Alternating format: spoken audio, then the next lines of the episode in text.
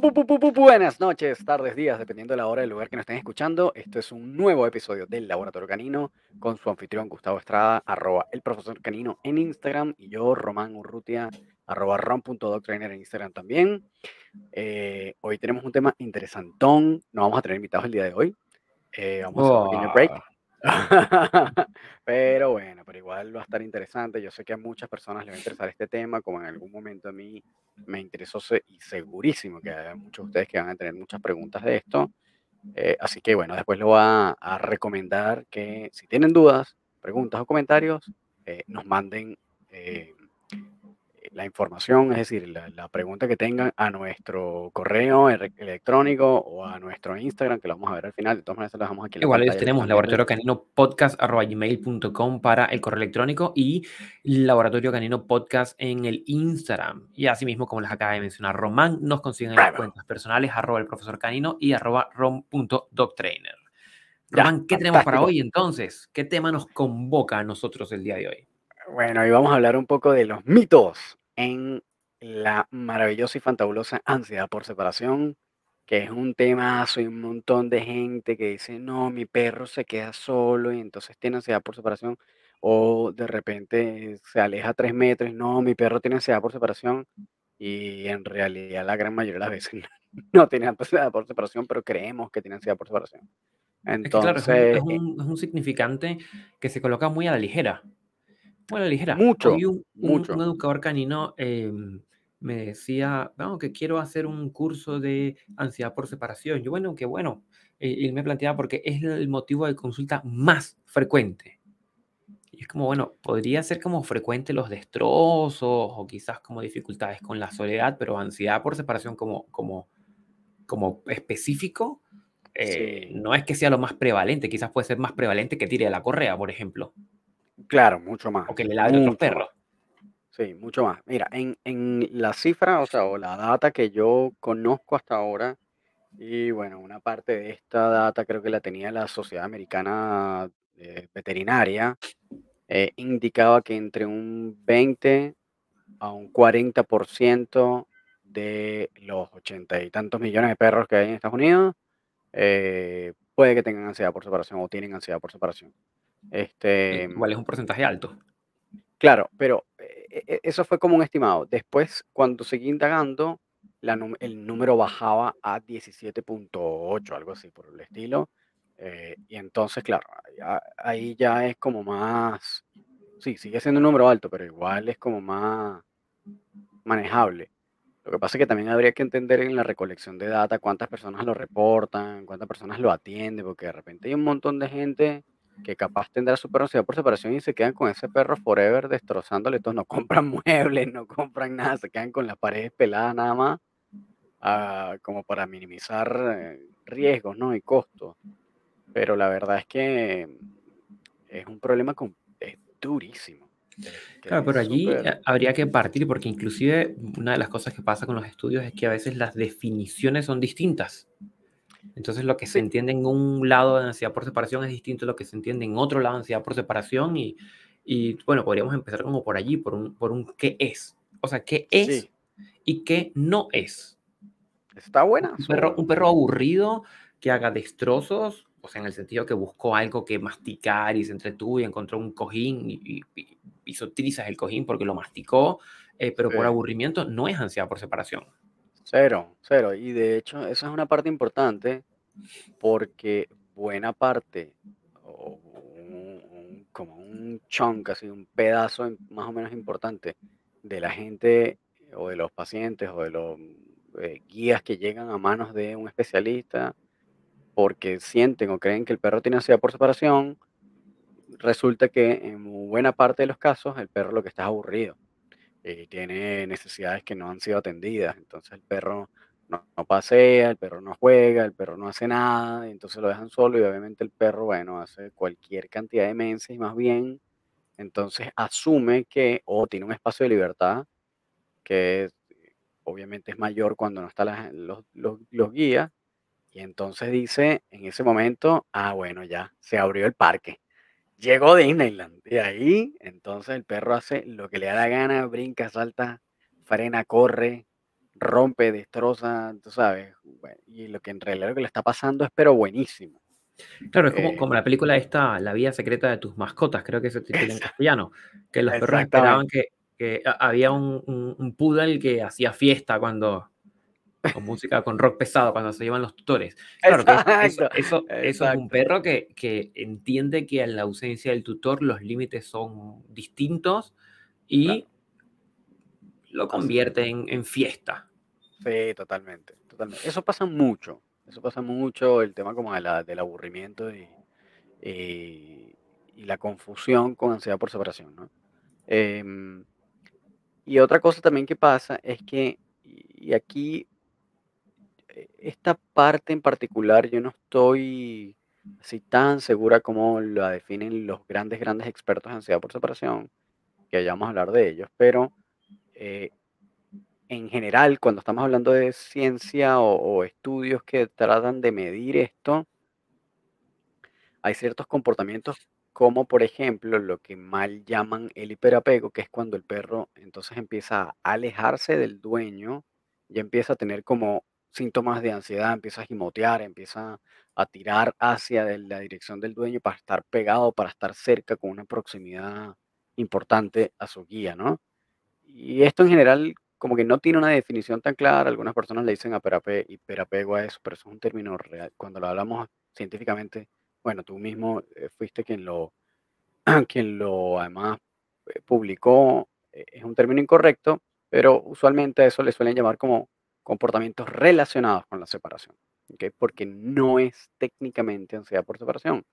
Entonces, eh, la definición técnica de ansiedad por separación es un estado de pánico equivalente al estado de pánico o una crisis de pánico humana, eh, igual a una fobia en la cual el perro, em, cae, y este miedo es absolutamente irracional al momento de quedarse solo o al momento de estar en ausencia de su guía, es decir, cuando el guía no está.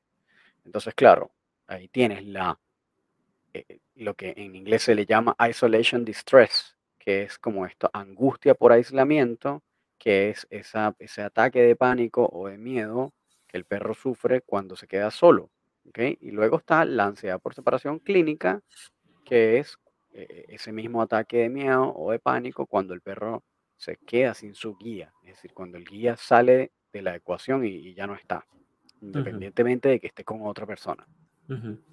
Eh, entonces, claro, ambos términos, que en realidad son cosas distintas, pero que se trabajan igual y que se atienden de la misma forma o parecido, entonces están bajo ese término paraguas, que es ansiedad por separación, pero realmente son cosas diferentes. Eh, ento p sí, están dentro de ese término paraguas, pero son cosas diferentes. Entonces, lo que sí es, es que los síntomas son iguales, es que la manera de trabajarlos son iguales, solo que el contexto cambia. Em, pero básicamente esa es la definición de ansiedad por separación. Es el equivalente a un estado de pánico, de un de un miedo irracional. Es como que tú pongas a una persona claustrofóbica y la metas en un ascensor de 2 por 2. Entonces, ese ataque de pánico que va a tener esa persona claustrofóbica es lo mismo que le pasa al perro cuando se queda solo. Entonces, ese miedo es ir es completamente irracional, ¿no? El perro no tiene control de lo que hace ya en ese punto. Claro, es como como algo que lo simplemente lo desborda, lo toma, Lo eh, es desborda, como exactamente. presa del pánico, queda ya como como tomado por eso. Exactamente. Es como es como igual, bueno, si tú, por ejemplo, no sé, bueno, tú, eh, ahora más bien tú podrías dar ese feedback, eh, que eres psicólogo clínico y entiendes estas cosas. Una persona que es claustrofóbica y la metes en un, lo que como te digo, un ascensor de 2 por 2 y le apagas la luz, probablemente esa persona empiece a darse golpes, a tirarse contra las paredes, y no importa que se haga daño, a gritar, a saltar, a hacer lo que sea, quién sabe qué tipo de cantidad de comportamientos pueda tener esa persona en un estado de pánico como ese, ¿no? Claro, claro, e e produce mucha desorganización, porque e que evidentemente todo el sistema, todo el cerebro está tomado por esta esta reacción, es que no hay mejor término de describirlo, de pánico. claro, ¿Ya? sí, eso es que Em, eso es claro, entonces, y por lo tanto, eh, es que hay unos detalles interesantes, porque es como a partir de esa comprensión que es que podemos entender cómo, eh, accionar en torno a eso, porque, eh, se se tejen en e a al ser un término tan ambiguo en algunos escenarios, en algunos momentos ambiguo, me refiero a que a que a veces se se se diagnostica mucho ansiedad por separación cuando realmente no lo es, sí, ¿sí? totalmente. Y claro, si yo hago un mal diagnóstico y pero y doy una sugerencia y esa sugerencia funciona, voy a pensar que esa sugerencia me sirve para atender el diagnóstico. Es decir, si yo veo un perro aburrido, por ejemplo, y no sé de, de mucho de ansiedad por separación y a todo le llamo ansiedad por separación. Digo, mira, Ujú, ¿sabes qué? Este perro necesita un juguete y recomiendo un juguete. Y quizás con el juguete cesan los destrozos. ¿ya? Se va tejiendo un, un- un- un mito o, o una como malla de, de- de- de pensamiento en donde, bueno, entonces el juguete es bueno para tratar la ansiedad por separación, Claro. pero, pero no, porque no era en inicio ansiedad por separación propiamente, clínica. exactamente, exactamente. Y aquí también, bueno, aquí también eh, se cae un poco como en el debate, y esto como que está medio dentro de ese beef de los adiestradores balanceados y los adiestradores en positivo. Y aquí yo, en este caso sí, eh, como que defiendo un poco más la la tendencia de cómo abordan los adiestradores en positivo la ansiedad por separación. Porque, eh, hasta donde yo he visto, hasta donde he estudiado, hasta donde he investigado, hasta donde he logrado, eh, sí, como y como adentrarme, es que, eh, hay algunos o varios, bastantes, como adiestradores importantes que no son necesariamente especialistas en ansiedad por separación, pero que de alguna manera como que la atienden como algún como un síntoma más o un problema más de todo de toda la cartera de problemas, comportamentales que puedan atender.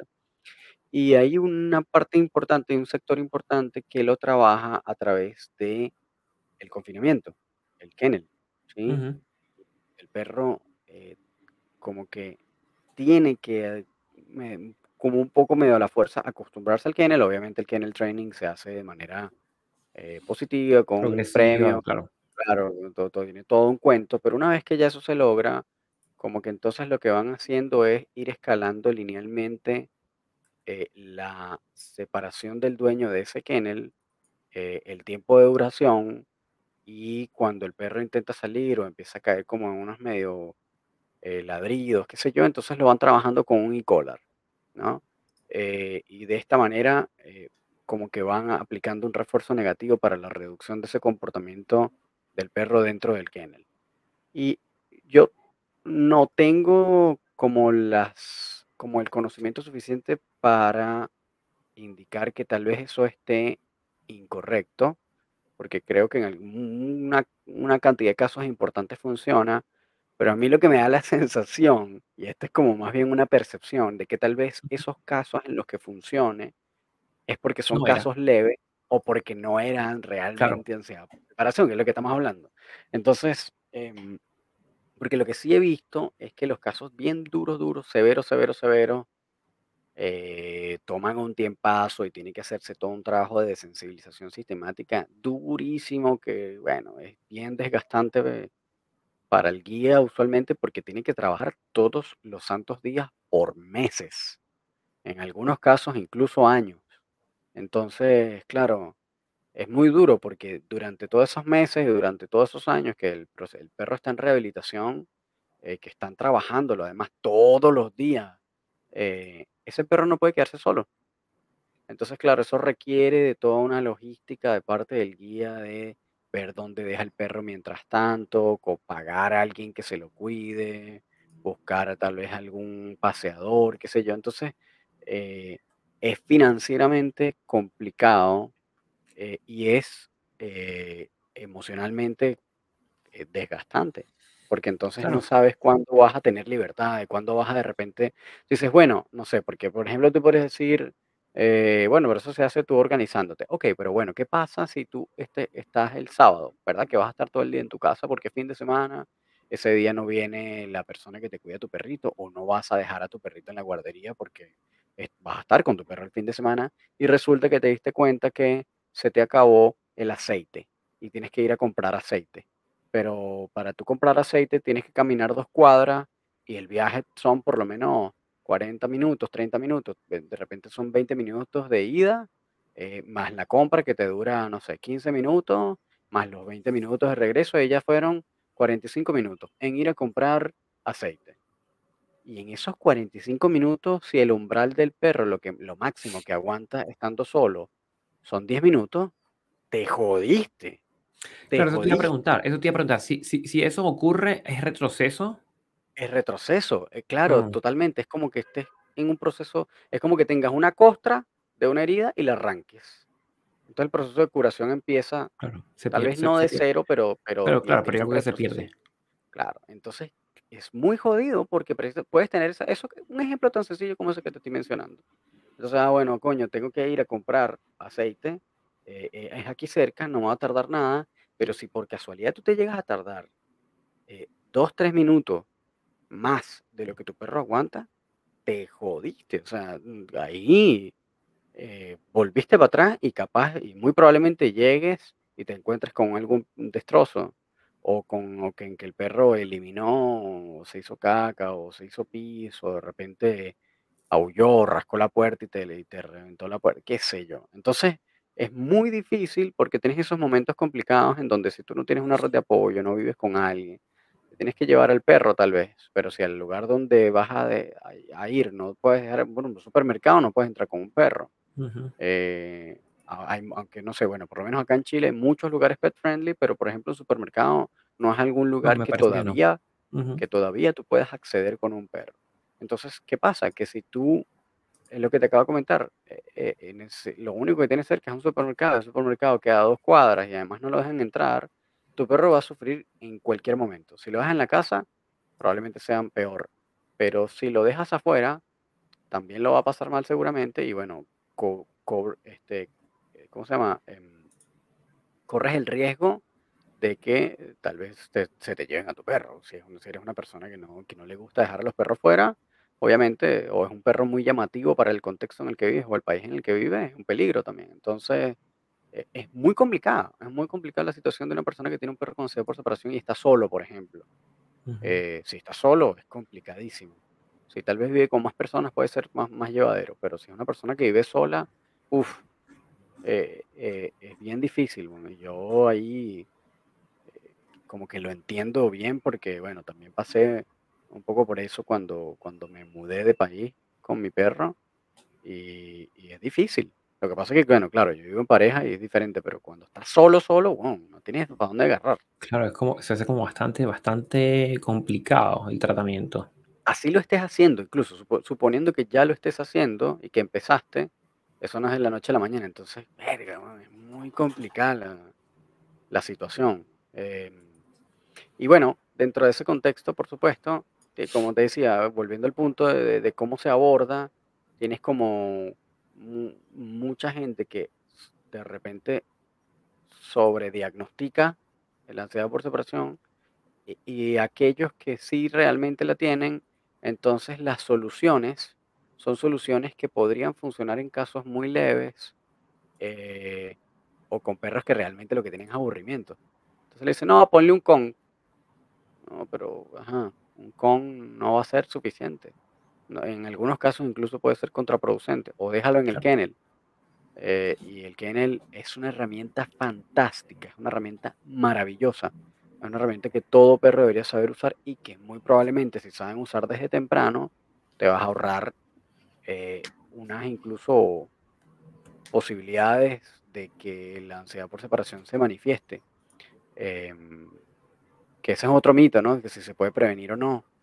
La verdad es que hasta donde se tiene conocimiento, la ansiedad por separación no es prevenible. Escuchen todos, no es prevenible. Si ustedes quieren investiguen eso, yo les voy a decir dónde investigarlo, pero realmente eh, eso es como un accidente cerebrovascular. Tú, tú puedes mitigar las posibilidades o reducir las posibilidades de, de tener un accidente cerebrovascular, bueno, comiendo sano, no fumando, no bebiendo, qué sé yo, de, de- yendo al doctor con regularidad, pero si tú, pero no lo puedes, no lo puedes prevenir, no lo puedes detener. O sea, si te toca un accidente, te toca y ya, y no hay manera en, en que tú lo puedas frenar.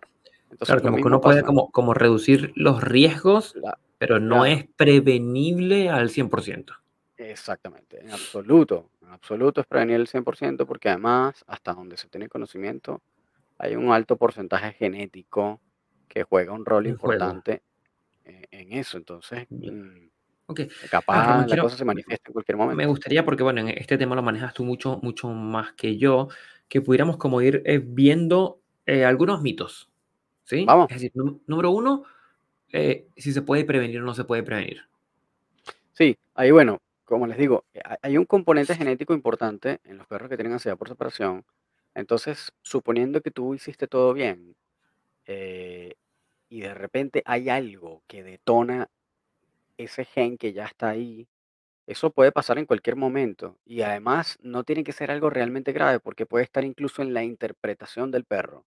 Es decir, vamos a suponer que, no sé, llegó el camión de la basura y sonó la bocina en lo que en otros países, no sé, dicen eh, la corneta, el claxon, como ustedes le quieran llamar en otras partes de Latinoamérica, eh, y ese perro interpreta eso como un sonido que lo asusta o, o que lo encuentra amenazante, lo que sea, en demasía, eso puede ya ser un gatillante, pero ni siquiera porque fue realmente algo traumático cuando lo Claro. ves desde afuera, sino que para ese perro, en la interpretación de ese perro, fue algo que lo asustó, o qué sé yo, la aspiradora eh, y ya eso puede que empiece a, a no, o sea, hay múltiples razones, hay un millón de razones por las cuales se puede manifestar pero co posteriormente la ansiedad postparto. concluimos, no se puede prevenir. No se puede prevenir, no, Okey. no, que ver. 2.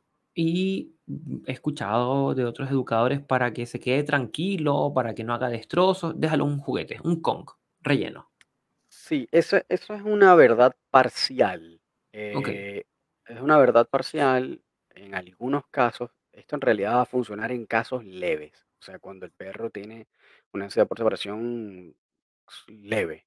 Y en esos casos el Kong puede ser una herramienta valiosa.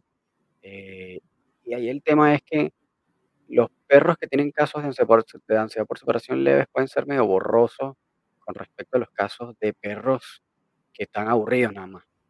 Entonces, a veces es muy parecido, pue pue puede tener cosas similares. Entonces tú, eh, de repente piensas que el perro tiene ansiedad por separación y lo que tiene, como te digo, es aburrimiento, o viceversa. De repente sientes que lo que está aburrido y sí tiene un poquitito de ansiedad por separación leve. Entonces, en estos casos, en ambos casos, un Kong podría ayudar. Pero el que hay hay perros que que hacen, eh, anorexia por estrés, es decir, en este mismo cuadro de pánico es como, nuevamente, la persona claustrofóbica en el ascensor, agitada, es como ofrecerle, bueno, toma un Twinkie para que te calmes, como no no no va a comer nada. Cómete un chocolatito, exacto, tal Sí, cual, exactamente. No te no te esa persona no podría en un estado de ese tipo consumir nada, eh, o juguete, o lo que lo que sea que para el perro sea atractivo, no lo va a- no lo va a pescar, no lo va a tomar en consideración, no no le va a prestar atención, porque precisamente el estado de pánico en el que se encuentra es muy alto. Em, entonces, claro, ahí lo único que sirve es la desensibilización pura y dura. podríamos, por ejemplo, no usar Kong para trabajar la ansiedad por separación. De hecho, como te digo, eh, en algunos casos se puede funcionar el juguete, eh, un juguete rellenable, pero hay una buena parte de los casos en los que, en los que no se puede usar nada, eh, que más bien el perro lo que tiene que aprender es a relajarse, a estar sin hacer nada, Claro. eh, a dormir, a quedarse echado, de repente puede estirar las patas un ratito y eh, divagar por ahí, pero no, no mucho más que eso. Entonces, entonces un- la presencia de un juguete más bien lo que puede hacer es aumentar la, la actividad del perro y por lo tanto un nivel de excitación mayor y después ansiedad. Entonces no, hay muchos casos en los que eh, el, el Kong o el juguete que sea puede ser incluso contraproducente. O Obviamente eso sea, que podríamos caso a caso. podríamos, en caso, como probarlo una vez, y si yo regreso y mi perro igual hizo destrozos, y hizo pipí en otros lados y no pescó el Kong, entonces no no lo vuelvo a intentarlo con el Kong. Sí, sí, y hay que ver si se lo comió o no se lo comió, y si se No, lo supongamos que comió, lo dejó que lo dejó ahí nomás. No, no, chao. Sí, sí, lo dejó ahí, no, y no lo, y no lo consumió, chao. No vale la pena seguirlo presentando. Y yo recuerdo otra idea que que me parece que que es un mito también en torno a la a la ansiedad por separación, de un educador hace muchísimos años con el cual yo estudié, que él señalaba que era, tenía que ver con la diferencia de cariño. Es decir, cuando tú estás en casa, el perro tiene mucho cariño y mucha atención, y cuando está fuera de casa, el perro no tiene cariño, no tiene atención. Entonces, que la estrategia era bajar como el cariño y la atención cuando estés en casa, casi que ignorar al perro. Eso, eso es mito, eso es realidad, como, o es Mm, parcial, como. Bueno, ahí, ahí tengo el dato duro y tengo la opinión. Ok, Eh, muy bien. el, dat- hacer la dato duro, eh, sí, eh, el dato duro, la evidencia científica, eh, no ha encontrado hasta ahora, y bueno, como decimos, esto hay que tener siempre la, ¿cómo se dice? La diferenciación. Una cosa es no encontrar evidencia o correlaciones, ¿ok? Y otra cosa es probar algo que no, por ejemplo, en este caso, probar que no hay una relación. Entonces, una cosa es probarla, otra cosa es que no se haya encontrado evidencia y otra cosa es que tenga una correlación baja. Son tres cosas diferentes. Entonces, en los estudios que se han hecho, no hay una mayor correlación importante o relevante estadísticamente entre personas que entreguen mayor cantidad de cariño o menor cantidad de cariño al perro con la ansiedad por separación. Es decir, eh, no hay evidencia, no hay evidencia científica que eh, la ansiedad por separación se despierte o aumente o se mantenga porque las personas regaloneen demasiado a su perro. Entonces, frente a esa situación, frente a esa no evidencia, eh, no, se, no se toma en consideración el no darle afecto o reducir la cantidad de afecto que se le da al perro para que baje la ansiedad por separación o para que tal vez se elimine con mayor rapidez, eh, porque no, no se ha encontrado ninguna, ninguna correlación entre ambas cosas. Además que eh, una vez que tú inicias el protocolo de sensibilización sistemática, independientemente del cariño que tú le dejas a ese perro en momentos en- fuera del, del trabajo, eh, igual, el, igual el resultado se mantiene. Es decir, una persona que inicia el protocolo le sigue dando la misma cantidad de cariño, pero ahora empezó ese protocolo de trabajo y igual sigue teniendo eh, efecto o resultados el protocolo. Entonces eso indica que esto, este primer punto, que es la, el cariño, el afecto que se le da al perro, no tiene mayor peso tampoco, ¿no? Entonces, ahora, esto es mi opinión, no está fundamentada en nada, en ningún dato, en ningún número. Eh, han habido algunos estudios que han tratado de eh, verificar o entender o dilucidar si eh, la personalidad de sus guías tiene relación alguna con problemas de comportamiento, eso es uno. Y lo otro es si la cantidad de cariño o de, eh, o de regaloneo tiene relación alguna con problemas de comportamiento en general. Estamos hablando de, de comportamientos de todo tipo. Y tampoco hay demasiada, eh, eh, una, una evidencia científica así, demasiado importante como para que se considere que sí lo hay. Ahora, aun cuando no esté probado, porque hay algunos de estos estudios que tal vez se van en aspectos muy específicos y tal vez no, no se toman en consideración otras variables que tienen que ver con el, el cómo nos relacionamos con el perro. eh, pero lo que yo creo, y esto tiene que ver mucho más con la experiencia, es que efectivamente sí, o lo que yo he visto hasta ahora, sí, para mí sí hay algo.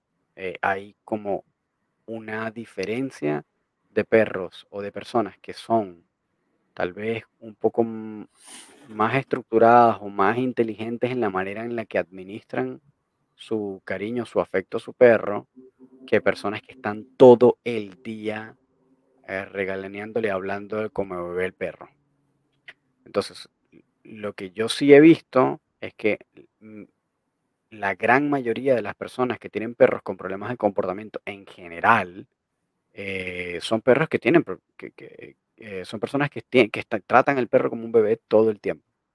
Entonces, em, esto es una cosa experiencial, es absolutamente evidencia, completamente anecdótica, pero, em, pero para mí sí hay algo. Entonces, en ese caso, el mito científicamente se mantiene como mito, ciertamente, no hay eh, correlación científica alguna, pero a nivel de experiencia hay una buena cantidad de adiestradores que sí sienten lo mismo y yo también percibo esto.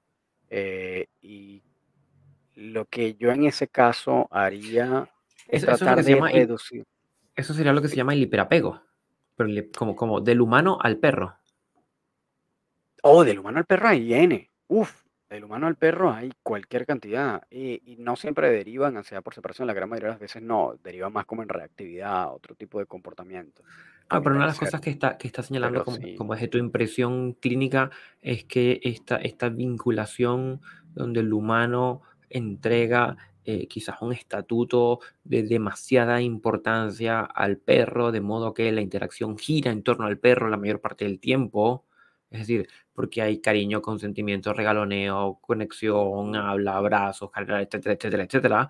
eh, baby que talk, eso sí, eh, todo. eh, como que e- es, es caldo de cultivo para eh, no solo problemas de ansiedad, sino otro tipo de problemas de comportamiento. Sí, y yo creo que al final es un todo, ¿no? Viene, o sea, eso viene acompañado de otras variables, como que usualmente esas personas que tienen ese tipo de comportamientos con su perro tampoco tienen límites, entonces el perro Claro, es tiene que... una, que eso, es otra parte importantísima, que usualmente ese perro no tiene límites, entonces eh, hacen lo que le da la gana cuando le da la gana, como lo quiere, y por supuesto un perro que no entiende límites, entonces es mucho más fácil que, que, eh, que sea un potencial... eh, problema de comportamiento o que tenga potencialmente problemas de comportamiento. Entonces, em, yo sí lo he visto bastante y sé que y, el reporte de muchos adiestradores de mucha experiencia también lo, lo, lo denuncian, lo demuestran.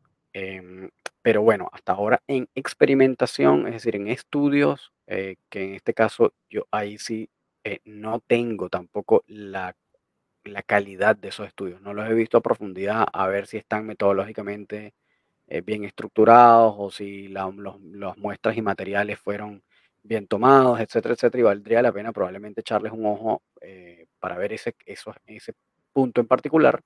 Em, pero lo que sí incluso eh, comenta también Malena de Martini, que es como, y aquí aprovecho a mencionarla, es como la gurú de la ansiedad por separación a nivel mundial eh, es una adiestradora norteamericana, eh, fue alumna de Jim Donaldson, que también es otra como leyenda del, del, del adiestramiento canino norteamericano, eh, eh, bien importante. Ella es la que desarrolló el único programa que existe en el mundo de certificación de entrenadores especializados en ansiedad por separación que se llaman CSAT. Se escribe C-S-A-T, que significan Certified Separation Anxiety Trainers. Entonces, eh, en ese programa que es exclusivo de ansiedad por separación, un programa intensivo que dura dos, tres meses, cuesta como tres mil dólares, bueno, carísimo, o sea, es un programa bien completo, pero es solamente de ansiedad por separación. Entonces, claro, eh, no hay nada parecido y ella es como la que está llevando la batuta porque solo se dedica a estudiar y a ver casos de ansiedad por separación. Entonces, eh, lo que ella también comenta en- dentro de la experiencia y dentro de los estudios que ha visto, es que los perros que más bien le quitan de buenas a primeras ese regaloneo, ese afecto constante y simplemente eh, tomamos esta acción radical de decir, no, no saludes más al perro, no, no lo toques, no, no lo veas, no nada, más bien aumenta los niveles del de estrés porque es un cambio en la rutina muy brusco. Claro, están dice, acostumbrados a una claro, interacción, a un cariño y de y pronto eso cesa de golpe. Es como, fíjate, porque muchas, muchas cosas se hacen, ahora me, me estoy acordando de algo, Román, muchas de las cosas de los estudios de apego se hacen em, con humanos y se, equiparan a otros mamíferos, donde entra el perro, evidentemente. Y recuerdo una experiencia muy, muy, muy de cuando se podía hacer psicología experimental, eh, eh, como más dura, en donde las mamás en algún momento tenían la indicación de cesar eh, expresión afectiva con la cara en la interacción con los niños muy chicos. Y es como, bueno, si tú le sonríes, le lanzas besitos porque es tu bebecito, etcétera, bueno, entonces para, este, para esta sesión simplemente cara de póker. Y lo que se notaba en esa cara de póker, que sería como cesar el afecto, cesar el cariño al cual el claro, humano estaba acostumbrado, es Claro. que los niños intentaban primero como conectar y después entraban en un estado de estrés muy grande, eh, Guau. porque no podían procesar lo que estaba ocurriendo. Em, y muchos de los estudios en apego, inclusive algunas de las formas en que se evalúa el apego humano, se ha trasladado a los perros. Así que yo creo que sería como válida como esta, esta observación como para sustentar lo que tú estás mencionando, de que esta, esta interrupción abrupta del cariño, por ejemplo, que se le da, podría más bien agravar algunos cuadros de estrés o ansiedad. claro, claro, totalmente. Ahí, bueno, tiene todo el sentido lo que me estás comentando y obviamente tendría sentido también en este caso. Em, lo único es que, eh, bueno, no hay tampoco, como te digo, eh, tal vez como estudios más complejos que hagan, que hagan como, que hagan como una profundización en ese aspecto de la relación entre el comportamiento del humano con el perro y cómo puede, y cómo, y qué efecto tiene en el comportamiento del perro eso, ¿no? Yo creo que En esta está misma línea, en esta misma línea sería mito esto de que mi perro hace ansiedad por separación porque duerme conmigo en la No, cama. eh, esa- eso, está, es- yo- eso estaría como dentro del mismo rango Ok, de, del, del perro que le doy mucho cariño y por lo tanto tiene ansiedad por separación. Entonces, no, no hay ninguna evidencia tampoco científica que eh, demuestre esto.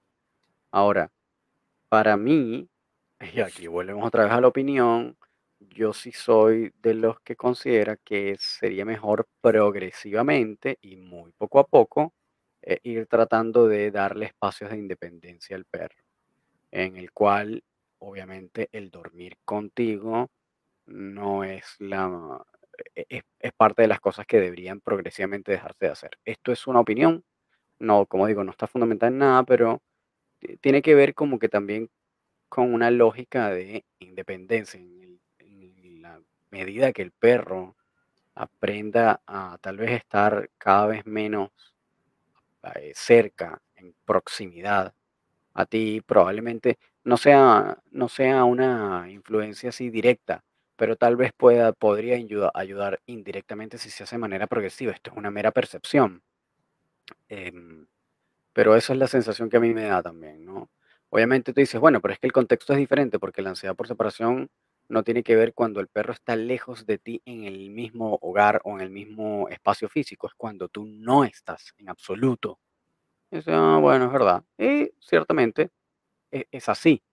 Eh, pero yo creo que hay, yo creo que hay aspectos pequeños que funcionan y que influyen en el comportamiento de manera indirecta y otros que funcionan de manera directa, como si, por ejemplo, el protocolo del tratamiento de, de sensibilización sistemática para perros con ansiedad por separación sería en este caso una acción que influye directamente en el comportamiento y habrán una serie de cosas complementarias que influyan de manera indirecta en ese comportamiento, como que el perro salga todos los días a pasear, como que socialice, que tenga ejercicio físico y mental, que tenga una estructura apropiada en casa, que tenga una rutina clara, etcétera, etcétera, etcétera. Todas las cosas que sabemos que todo perro debería hacer.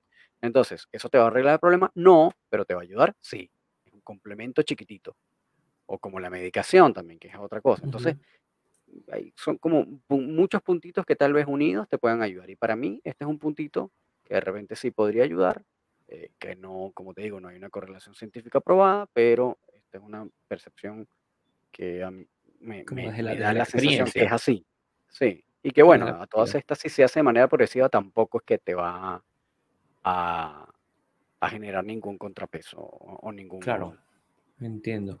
Y eh, cómo, porque señalas eh, cuando uno está o no está disponible o no disponible, y me pregunto de las cosas que uno escucha también en el área, em, si de pronto sería posible resolver, curar, mejorar, tratar eh, la ansiedad por las, de- de la ansiedad por separación con la llegada de otro perro. uf, esa es la otra buenísima, buenísima. Eh, eso es una ruleta, pero rusísima, súper rusa, y va a depender de el la percepción del perro. Va a depender completamente de la percepción del perro. Es decir, si el perro identifica a otro perro como un ente, eh, como parte de una familia, como un guía, probablemente podría ayudar a ese perro y que el problema cese y se sienta acompañado todo el tiempo.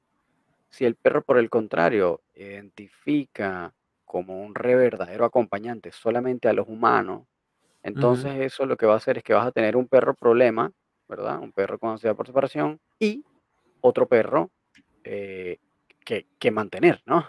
Es decir, otro gasto de comida, de Claro, y agua, y otro de perro que podría o no desarrollar ansiedad por separación Eh, también. claro, y ese está ahí tienes el otro el tercer punto, que es que si este perro desarrolla ansiedad por separación, el otro es un potencial, eh, pues entonces lo que podría hacer es que simplemente el primer perro se convierta en el catalizador del segundo que llegó nuevo, para que entonces tengas 2 perros con ansiedad por separación y se retroalimenten además. Entonces, ahí tienes un problemazo. Entonces, yo no me arriesgaría a esa ruletilla, porque es como un es puro azar eso.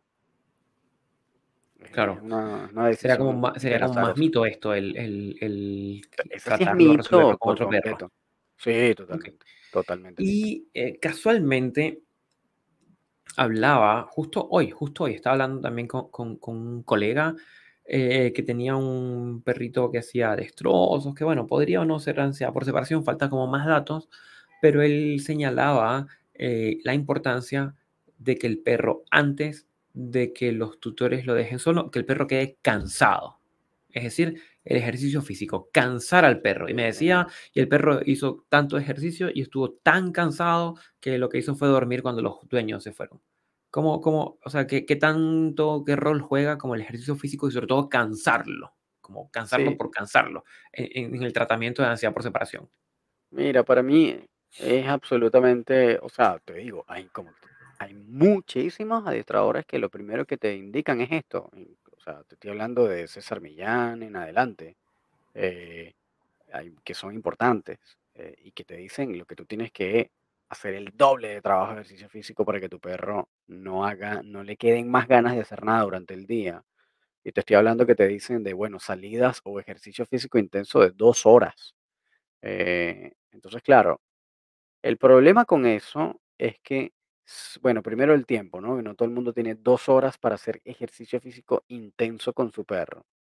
Eh, lo segundo es que en el tiempo ese perro va a ir tomando resistencia y cada vez, en la medida en que haga ejercicio físico a ese nivel de intensidad todos los días, se va a ir haciendo mejor en ello y por lo tanto se va a cansar menos, porque va a desarrollar mayor resistencia como un atleta.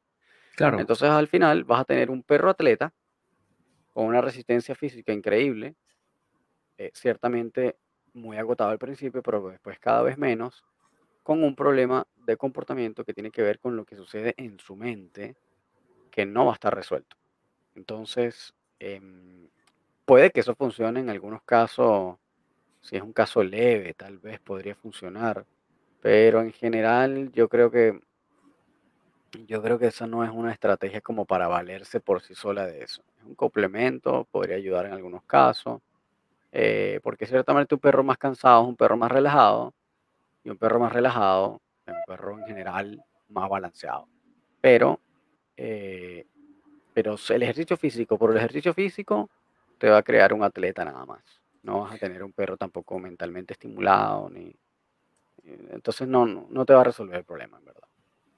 Porque esto es un un trabajo de sensibilización, bueno, eso tú lo sabes como psicólogo. Si tú no de repente tú le pones a una persona que es aracnofóbica, le pones una araña y lo pones a trotar 2 horas, este, mientras la araña la persigue, en algún momento se va a cansar, sí, tal vez ya deje la araña por un segundo, como de tal vez un poco de segundo plano, pero igual él va a tener el miedo va a estar ahí, entonces tienes que aproximarlo como a punta de sensibilización. Claro, porque en el fondo no resuelves el tema, sino que simplemente de depletas, eh, agotas los los recursos del cerebro para hacer frente a eso. Igual, el mismo ejemplo de la claustrofobia. Si esa persona viene de correr un maratón en un récord de una hora 10 y lo pones en el ascensor, lo más probable es que caiga desmayado del sueño, pero no Claro. significa que no sea claustrofóbico Claro, o o tal vez tenga un pequeño ataque, ¡ah! ¡ah! ah", que dure mucho menos, y eh, termina agotado. y termina agotado y ya después pero igual sigue teniendo el miedo, sigue estando ahí.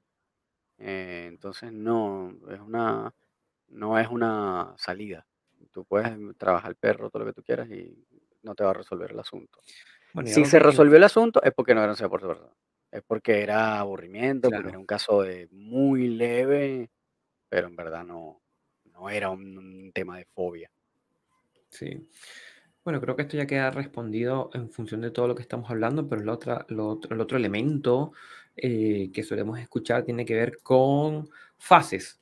Eso es una fase y porque es un perro de un año, ya a los dos años se le va a Oh, pasar. oye, qué buena. Oye, esa nunca la había escuchado, weón. Pero, pero ahí eso se Este, piensa que son fases, ¿eh? Es claro, la como una fase. No, rebelde. Sí, no, nada que ver, weón. Esto está, si tú no lo trabajas, queda de por vida.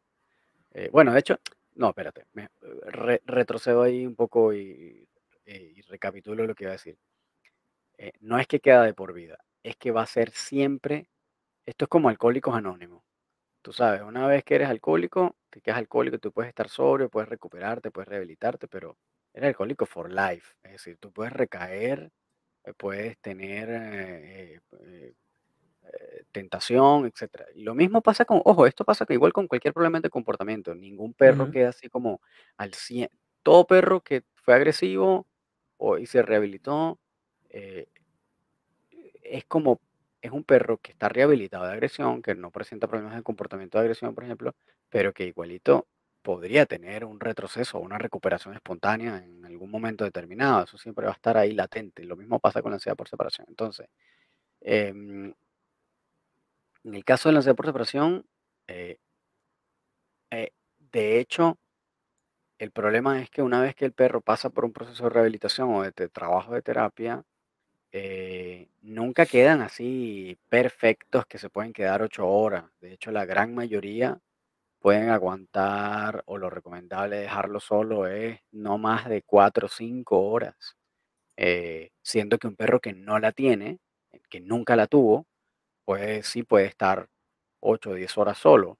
Eh, tampoco es una práctica maravillosa, pero puede estar. En cambio, un perro con ansiedad por separación, por más que haya sido rehabilitado, no te va a aguantar esa cantidad de tiempo. Muy raro que te aguante esa cantidad de tiempo.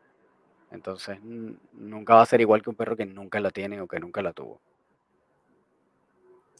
Es, claro. es- diferente. ¿Habría, ha- habría algún tema asociado a las razas? No sé, las razas diseñadas de compañía son más propensas a ansiedad por separación que las razas de trabajo.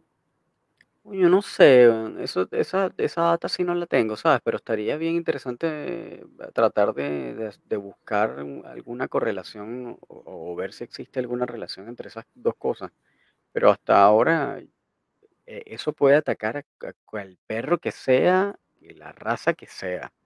Tiene que ver más con, como lo mismo el tema del comportamiento. De repente tienes un comportamiento agresivo en un perro de raza y se traspasa al otro, al otro cachorro y sigue siendo de raza o no y simplemente se transfiere genéticamente dentro de las posibilidades o se desarrolla por, en, en su vida. Eh, entonces es como lo mismo, ¿no? Vale, como que no, no, no, no hay mucha influencia del- de, la raza en este caso para que tengan por separación o no. Pero estaría bueno de repente que pudieran hacer como algún estudio en algún momento a ver si hay alguna, si hay alguna raza que, tiene, que tiende a tener más ansiedad por separación que otra. Estaría interesante eso. Pero que yo sepa no No, existen sería, bueno, de verdad, Sí, esa para ver si es que hay alguna propensión genética en el pool de genético de la raza, pero Claro, claro. eh, quizás ya esté algo por ahí, ya sería cuestión de que, de que vayamos a buscarlo. sí, de repente, quién sabe. Lo que pasa es que, ¿sabes qué también pasa con los, bueno, y, eh, teníamos rato que no caían, que no, que no caíamos en este tema de la ciencia, pero es que y lo que yo siento que lo que está, lo que pasa en la ciencia, que estudia como estas cosas, es que, bueno, igual lleva un aumento, ¿no? Pero lo que iba a decir es que suele ser, suele ser poco y suele ser casi siempre más o menos los mismos investigadores siempre. Eh, se- como que se medio repiten en la gran mayoría de los, de los estudios. Eh, entonces, claro, como es un, eh, es un pool pequeño, eh, entonces, por supuesto, la cantidad de papers que salen no son muchos, eh, no es un número importante, así como, no digo, importante me refiero que no es un número gigante, como es decir, eh, sea, si papers sobre a medicina, cosas, claro. claro, lo comparas con medicina, que salen, bueno, entonces, como mil papers por minuto, bueno, que en el caso de comportamiento animal o comportamiento canino, no tan ni, remotamente como eso. pero em, lo que sí sabemos es que ha ido en aumento, es decir, el interés ha aumentado, por lo tanto, hay mayor cantidad de científicos enfocándose ahora en hacer papers o investigación de ese tipo, que está bien interesante. Lo único malo de eso es que hay muchas de esas investigaciones que, que muchas veces ya vienen con, con sesgos porque el investigador tiene sesgos eh, previos. Sí, como que a veces vienen ya con la conclusión desde antes de hacer el diseño experimental. Sí, totalmente. O sea, no sé, hay muchos, hay muchísimos. Te podría mencionar tres o cuatro investigadores que salen en muchos papers y que ya sabemos, por ejemplo, que son educadores en positivo, por ejemplo, y que tienen una línea ya establecida, que tienen un criterio ya establecido, una manera de trabajar, podríamos decir como unos parámetros éticos morales de, de trabajo específico. Entonces, claro, si tú haces un paper para demostrar un punto, eh, va a ir hacia allá porque ya el investigador tiene una parada específica.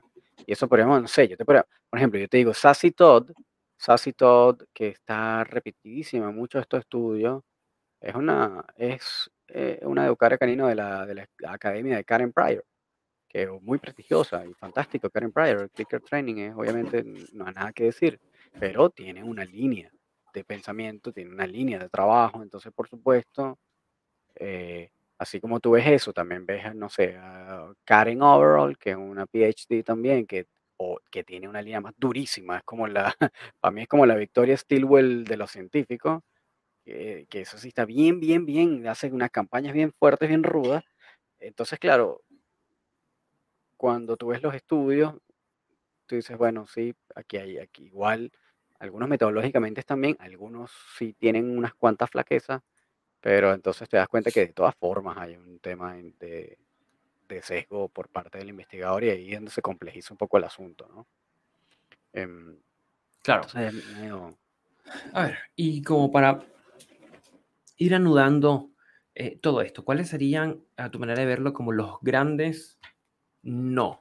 Lo que no debemos hacer al momento del el tratamiento de ansiedad por separación. Porque pasamos por algunos mitos que son como erra- concepciones erradas, pero aquí, eh, ¿qué sería lo que derechamente no debemos hacer al lo momento de estar primero, trabajando con un perro con ansiedad por separación?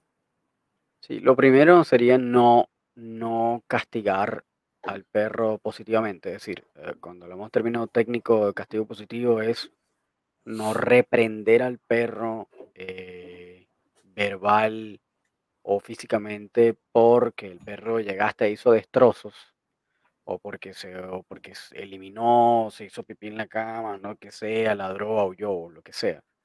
Eh, porque en este caso lo que vas a hacer es exacerbar más ese estrés. Recordemos que en ese caso, cuando el perro hace todos esos comportamientos, usualmente está en un estado de pánico que el perro no controla, es absolutamente irracional, eh, absolutamente involuntario. Entonces, a pesar de que las correcciones tienen su cabida, eh, en este caso va a ser completamente contraproducente, eh, te va más bien a, a retroceder el proceso eh, y además em, eh, tú- el perro no va a poder relacionar que ese, esa reprimenda que está teniendo o esa ese estímulo incómodo que le están aplicando va a tener relación alguna con lo que está sucediendo, la razón eh, por la que la están haciendo es por los destrozos que hubo em, anteriormente. Entonces, eh, el, cerebro del perro no tiene la capacidad de tener una memoria tan amplia en el cual él pueda entender que a mí llegó mi guía y me está retando y me está regañando y me está, qué sé yo, mm, me está sacudiendo el pescuezo, por decir alguna bien brutalidad. Eh, es porque estos destrozos que yo hice hace cuatro horas. No tiene nada que ver, entonces el perro no lo va a relacionar jamás. eh, el perro no lo va a lograr asociar nunca. Entonces, por supuesto, además, es una acción que va a ser completamente sin, sin asidero para el perro. No, no, no, no va a tener un, un fin eso para el perro. Claro, No no, en ningún momento, en ningún momento castigar por, Sí, porque haya hecho un destrozo, porque haya eliminado incorrectamente, o porque esté, Sí, o porque haya ladrado o gimoteado porque se quedó solo. sí, no, nada que ver. En esos casos no, no aplica. ¿Qué otra cosa sería un gran no en temas Ot- de eh, ansiedad por separación? otra cosa sería em, probablemente eh, eh, dejarlo por largo tiempo confinado. ¿Ok? Entonces, si yo lo dejo, dicen, no, bueno, déjalo en el kennel y te vas. Y lo dejas ocho horas en el kennel a un perro que además sufre ansiedad por separación, va a ser también un súper, va a ser súper contraproducente. La única razón, y aquí hablamos de casos de extrema emergencia, porque como que vamos a suponer que te levantaste, no sé, tuviste que llevar a tu hijo a las 3 de la mañana con un ataque de asma para la emergencia y obviamente no puedes llamar a nadie a esa hora para que te cuide a tu perro y tienes que dejar a tu perro solo en casa, en ese caso, obviamente por temas de seguridad nada más, lo puedes dejar confinado, pero porque además tú sabes que deberías estar una cierta cantidad de horas eh, y ah, bueno, apenas amanezca, llamar a algún paseador, a alguien que te vaya a buscar a tu perro y te, lo pasee o, te- o esté ahí con él, ¿no? Eh, pero así como que, bueno, me voy a ir a trabajar y voy a dejar el perro en el kennel, cero, cero recomendado. Cerísimo. ¿ok? Claro, en algún Eh, momento mm, yo había escuchado algo, eso fue hace muchísimos años también, hace muchísimos, un poco más de 10 años, de, era un, había un concepto como de quebrar al perro, de ujú, déjalo que llore no más, porque eventualmente entenderá que no estás allí, es como, como hacer como un, un quiebre psicológico que, bueno, viéndolo hoy día, em, no es para nada saludable, porque someter al perro en tanto estrés a- y tanta ansiedad hasta que llega un momento que eventualmente biológicamente queda, pero absolutamente exhausto. Sí, ahí pasan tres cosas. Bueno, no sé si tres o dos, pero bueno. La primera es que ese perro, para que llegue a ese punto, hay perros que tienen una resistencia heavy metal y que pueden estar cinco horas, weón, ladrando, chillando, rompiendo, qué sé yo, y tú lo tienes en el kennel y va a estar cuatro o cinco horas sin parar y les da lo mismo, ¿ok? Porque entendamos que está en un estado de pánico, entonces da lo mismo. Pues si están ahí y pueden estar muchísimo, o sea, un tiempo muy prolongado, entonces al final no es que no es que va a ser, no, bueno, déjalo que llore y listo. Si es un tema de, vamos a suponer que no sea ansiedad por separación, sino que es un, es un llanto por demanda, porque simplemente lo saquen, porque es un perro que está acostumbrado a hacer lo que quiere. No, que no es ansiedad por separación, sino que simplemente el perro quiere que lo saquen y ya. Y tú lo dejas llorar hasta que se le acabe. Ese perro va a estar auto reforzándose ese ladrido durante todo ese tiempo. Entonces Ujú, no se lo vas a quitar con eso. Y en el punto número tres es que hay algunos perros em, que tienen ansiedad por separación, en el cual si ven que no logran salir o llegar a donde su guía, haciendo lo que sea, rompiendo las paredes, haciendo lo que sea que su instinto les diga, entonces caen en indefensión aprendida, que es un término, perdón aquí el, la expresión, un término puteadísimo en, en las redes sociales, en internet, y a todos le quieren decir que es indefensión aprendida cuando no es así pero en este caso, si tú tienes un perro que está en un ataque de pánico, metido en un kennel 8 horas, o incluso podría no estarlo, podría estar fuera del kennel, eh, y está tratando de salir por donde sea porque ya pasó su umbral y no lo logra, eventualmente puede caer en indefensión aprendida o lo que en inglés llaman un shutdown, ¿no? Que es que el perro se apaga por completo. Entonces tú dices, ah, como que se solucionó el asunto, Ah, pero ese perro está, entonces se curó y el perro está tranquilo. Y resulta que el perro no está tranquilo, resulta que el perro lo que cayó es en un, es en un apagón. Igual está liberando la misma cantidad de cortisol, igual sigue teniendo el mismo nivel de estrés, solo que el perro ya está completamente indefenso y todos los días va a tener el mismo nivel de estrés, solo que en algún punto se va a apagar. Es como que te Claro, es un perro que, que aprende por la experiencia que no hay nada que pueda hacer para escapar de ese malestar. Y Exactamente, por lo tanto hay una suerte como de, eh, entre comillas, aceptación o, o de, o de sometimiento, de rendición, que es el término de indefensión aprendida, como de rendición ante las circunstancias externas. Así Y es. sin duda, puede ser un perro que no gimotee, que no llore, pero es un perro que igual está sufriendo N y lo vamos a notar en un lenguaje eh, no verbal de un perro apagado. Como tú Sí, y no, planteas, es un apagarse. Claro, se apaga el perro y suponiendo que tú digas, vamos a suponer que tú en, el- en la inexperiencia o en la ignorancia del guía diga, ah, mira, no, pero es que el perro dejó de hacer destrozo, hice lo que me dijeron de dejarlo en que no, o dejarlo o hacer lo que sea, qué sé yo, que le hayan dicho cualquier mito de esto y tenga este resultado en el cual el perro se apaga por completo. Entonces, la interpretación errónea puede ser, se resolvió el asunto, ¿sí? Cuando eso debería venir acompañado de otra serie de factores, como por ejemplo, lenguaje corporal eh, eh, sumiso o gacho o, o- o como deprimido, eh, poca energía, eh, inapetencia, eh, va a venir acompañado de una serie de cosas. Y lo más probable es que en el momento que se le haga un examen eh, un hemograma o, o- o un examen tal vez un poco más complejo a nivel biológico de ese perro, entonces encuentren que tenga niveles alterados en sangre, tenga altos niveles de cortisol eh, y que eso por supuesto deprima posteriormente el sistema inmunológico y entonces el perro empieza a tener problemas de enfermedad Claro, biológica, se enferma físicamente. físicamente, claro. Entonces ahí tú dices, bueno, pero ¿por qué mi perro se está enfermando tanto? Porque está teniendo tanto, qué sé yo, lo que sea que le esté dando, bueno. Entonces en ese punto eh, ya es porque el cortisol se ha mantenido de manera crónica muy Claro, alto por mucho es tiempo, efecto, efecto un estrés crónico. con un estrés crónico, exactamente, exactamente. Entonces, en esos casos, la única manera de detectarlo eh, cuando realmente es porque la cosa funcionó o no fu- o es, o es un apagón, es un shutdown, es por revisión del lenguaje corporal eh, en vivo, es decir, el, el el perro siendo observado en el momento en que se queda solo. Eso no, entonces, no, no, es como que se resolvió el asunto, tienen que verlo. ¿sí? Entonces, claro, en ese caso, el kennel sería un big no-no si se va a quedar eh, mucho tiempo. Si se va a quedar, y por, si se va a quedar fuera de, ya de por sí, el, el acto de que se quede solo dentro del kennel o no, eh, por más tiempo del que el perro tolera, es, un, es el mayor de los no. Es decir, ese perro no se puede quedar solo más tiempo del que puede tolerar. Si ese perro Claro, aguanta cinco minutos, 5 minutos se puede quedar. Si, se- si le pones 6, ya la cagaste. Ya ese perro cayó eh, eh, en el, en el rayado, ¿no? Como en, en, en el, en la pánico. alarma, en la, la- sí, en pánico. Entonces, eh, eso sería el otro punto importante. Ese perro no se puede quedar solo.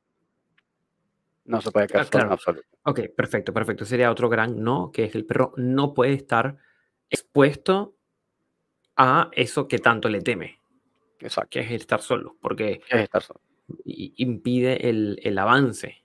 Todo lo contrario, como que retro, como que alimenta el, el propiamente el cuadro.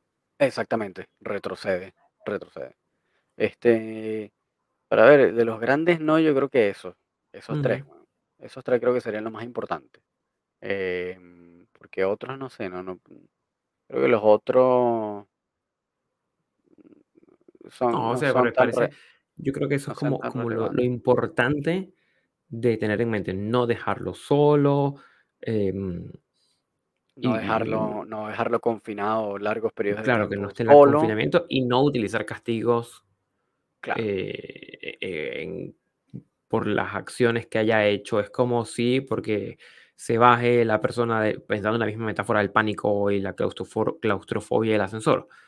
Si la persona se baje del ascensor cuando por fin se abre y le caigamos a piña porque rompió un espejo del ascensor. claro, No, exactamente, no, no resolvemos el tema ni Es remotamente. como, te- es como que digo, bueno, pero tú eres loco, ¿cómo vas a romper ese espejo? Una- Claro, claro. Allí lo que, lo que, lo que sí es importante allí es el que los tutores puedan como concientizar las ganas de hacer castigo, porque las ganas de hacer castigo pueden denunciar los altos niveles de frustración del tutor con respecto al manejo. Por lo Totalmente, tanto, hay que pedir ayuda. totalmente. Ay, y Ese, ahí, ese, e- e- e- es como importante tenerlo presente eh, muchas veces cuando, cuando y, y se utiliza en crianza con los niños también, antes de cuando los papás a veces castigan a los niños, es porque el papá estaba frustrado de algo que no estaba operando bien. Y entonces ujú, son, ujú. suelen ser castigos desde la frustración y no desde que sea un límite efectivo en un momento dado. Sabes, ahí, en ese punto en particular, es donde yo sí como que empatizo o entiendo muchas veces la postura de los adiestradores force free o, o exclusivamente positivo o, o fear free, lo que sea, en que ciertamente cuando tú incluyes dentro de la palestra de posibilidades el, hacer correcciones al perro, sobre todo cuando son correcciones físicas, que, pueden ser con collar y correa, por ejemplo, eh, estás mucho más expuesto a que la persona no tenga la cualidad o la capacidad o que no lo haya entrenado lo suficiente, me refiero in- internamente a esa persona, eh, de hacer la diferenciación entre una corrección sin emocionalidad involucrada, sino que es una cosa meramente técnica, que tiene que tener un timing, que tiene que tener una intensidad específica, que tiene que ser eh, bien ecuánime, a una corrección completamente emocional que venga desde la Desde la frustración, rabia. como dices Ujú. tú, que además tiene una carga emocional, que tiene un volumen del- de lo que le está diciendo ese perro como complemento, del no, lo que sea que le está diciendo, va a tener un volumen, va a tener un lenguaje corporal, va a tener toda una serie de características que son inconscientes, que el perro igual va a leer, eh, y que a todas estas van a ser más para descargar esa frustración que realmente para lograr el objetivo que en el, en el aspecto técnico de, eh, los, de las estrategias en las que se incluyen las correcciones, el objetivo debe ser siempre generar un cambio de comportamiento en el perro o una reducción de la misma. Si eso no está sucediendo y, y- y no se está haciendo con una, con una conciencia clara de ello y sin emocionalidad involucrada, entonces eh, puede ser más bien contraproducente. Y ahí es donde yo digo, eh, bueno, en este caso estos tipos tienen razón, y eso puede pasar. Totalmente, totalmente, Eso puede, hay totalmente. mucha más probabilidad de que pase, me explico. Entonces, ahí es donde digo, bueno, hay que ser objetivos y ciertamente eso es un punto, eso es un punto. Eh, Sin duda, entonces, ¿no? claro, Incuestionable, es- por, por eso, y por eso es que muchas veces, a veces es mejor que lo haga el educador. Lo que pasa es que en ciertas situaciones necesitas también que el, el guía aprenda a desarrollar cierta asertividad y para eso necesitas como enseñarlo, pero enseñarlo puede pasar por estos márgenes de error, como te estoy diciendo. Entonces, bueno. Ahí es todo un temazo, pero en general, volviendo al tema de por separación, cero, cero, no tiene cabida alguna de ningún tipo, no tiene ningún sentido. Más que no va a ser, no va a ser práctico, no, va- no, no va a tener ninguna funcionalidad así práctica con la que tú puedas apoyarte tampoco. Claro, como que no no opera, no es algo que No, opere dentro de esta fórmula. no, más bien te va a retroceder, entonces no, no, no aplica en ese caso. Y, y, y yo ahí también haría una, hay una, una pequeña precisión, y es que esto también es una percepción, pero Lo que yo he visto de la gran cantidad de educadores caninos en general, y tal vez incluso yo mismo podría incluirme en esto, eh, que atienden casos de ansiedad por separación realmente no saben cómo atenderla. Eh, es bien difícil atender la ansiedad por separación. Eh, es un, es bien, o sea, es bien difícil en el sentido de que si no tienes una formación apropiada, un estudio bien como acusado del, del problema, em, se caen en muchos de estos mitos, incluso adiestradores que los aplican. Y, me explico, caen como en estas cosas que son completamente, eh, que no funcionan, que no, que no operan, que no tienen sentido en algunos casos, eh, y, y que al final obviamente no terminan teniendo demasiado resultado. Entonces, em, yo ahí la recomendación que sí haría es que si existe, porque además son bien pocos en general, si existe dentro de la zona del, del cliente o de la persona que está teniendo el problema un educador canino eh, que sea CSAT, que sea certificado en este sistema que tiene Malena, em, lo hagan con ellos.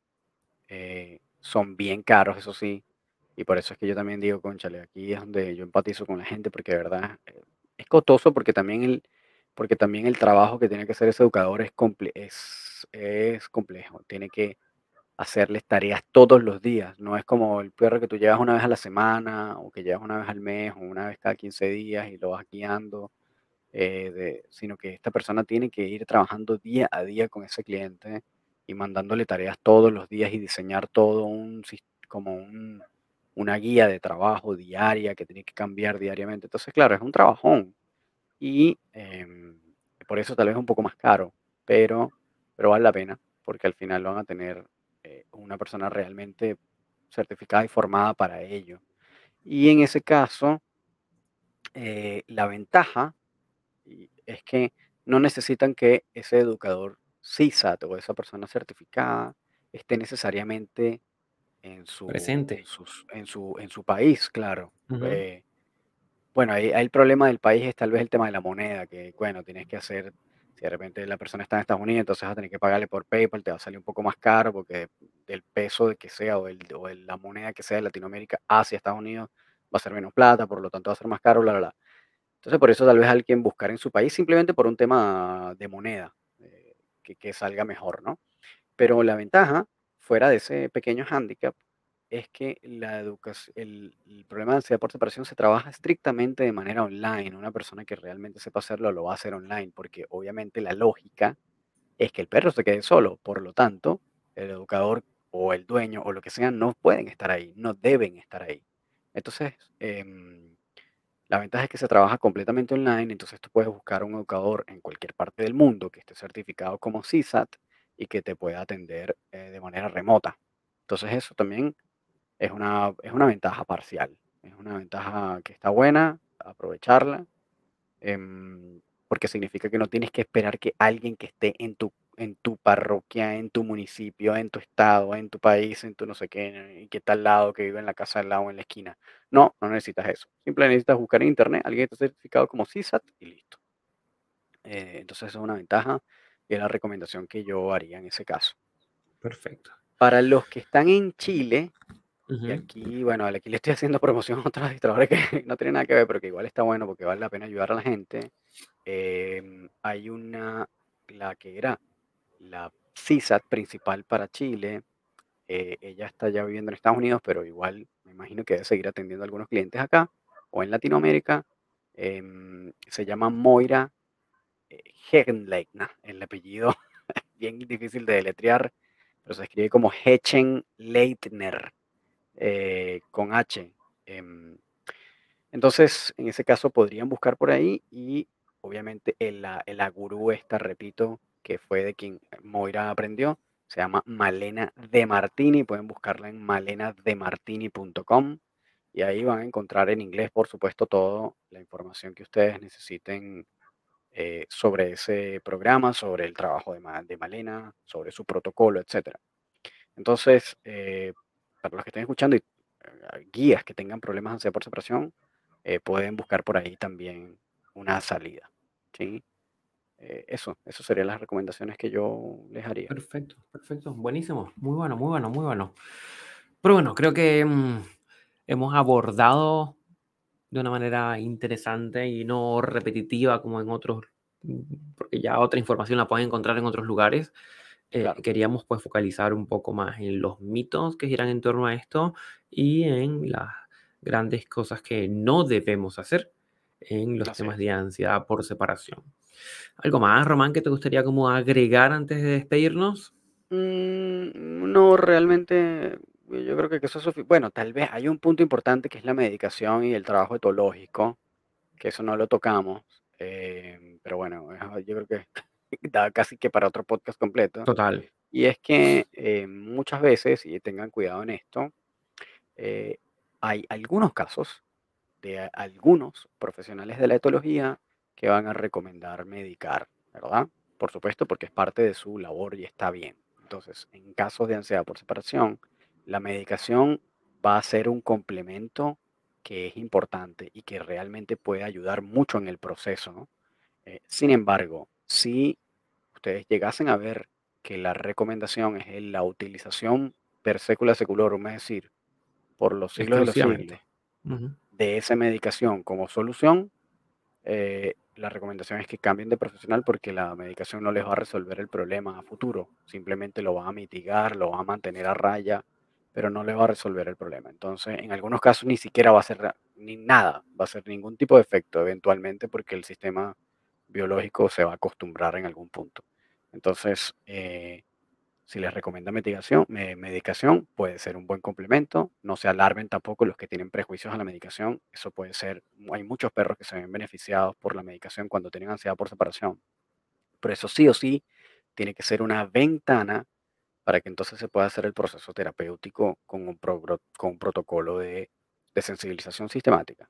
si va es de la mano. medicación, claro, si es la medicación por la medicación, chao, eso no va a tener eh, resultado al final. Entonces, eh, eso eh, creo que es lo único que, que, que me quedaba por fuera y, y, y ya.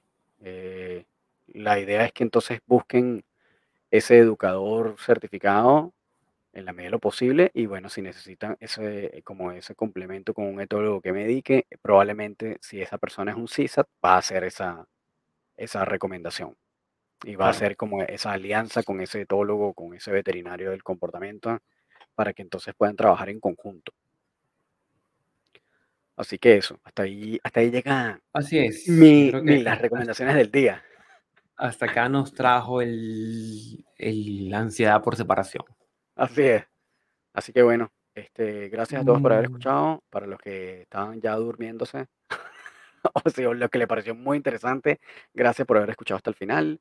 Recuerden que nos pueden contactar, eh, hacer sus comentarios, preguntas, eh, opiniones, lo que sea. Nos pueden eh, buscar en Instagram en arroba laboratorio canino podcast o nos pueden escribir directamente a nuestro correo en laboratoriocaninopodcast arroba gmail.com.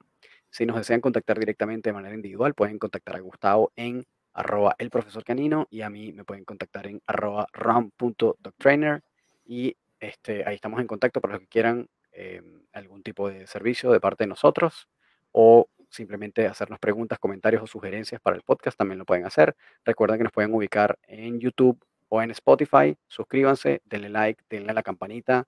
em, y por último, recuerden también que se están buscando educadores caninos certificados Eso es parte importantísimo, de este gran directorio que hay para educadores es. caninos balanceados de la Asociación de Educadores Caninos Balanceados que la ubican en www.asbla.com. Esas son las siglas de Asociación de Educadores Caninos Balanceados para Latinoamérica, asbla.com. Ahí pueden encontrar un directorio eh, donde hay profesionales desde México hasta Chile en Latinoamérica. em, eh, profesionales con un enfoque, como ya veníamos mencionando, balanceado, certificados, con formación continua y eh, quienes desean pueden sumarse a la asociación, bien sea en calidad de eh, colaboradores o en calidad de profesionales. De todas maneras, tienen acceso a cursos de formación, a descuentos en los programas de, de capacitación que hagan los miembros de la asociación, así como otros beneficios que la asociación está día a día trabajando para eh, fortalecer el gremio de los educadores caninos para Latinoamérica, educadores caninos de habla hispana. Así es. Así que bueno, muchísimas gracias por haber escuchado todos. Eh, aquí hacemos entonces un wrap up del episodio. Nos vemos en la próxima, en la próxima oportunidad. Eh, no sé si están eh, de día, de noche o, o en la tarde. Que tengan buen día o que tengan feliz noche. Y nos vemos entonces en la próxima, próximo episodio. Que estén súper bien, chiquillos, así que cuídense.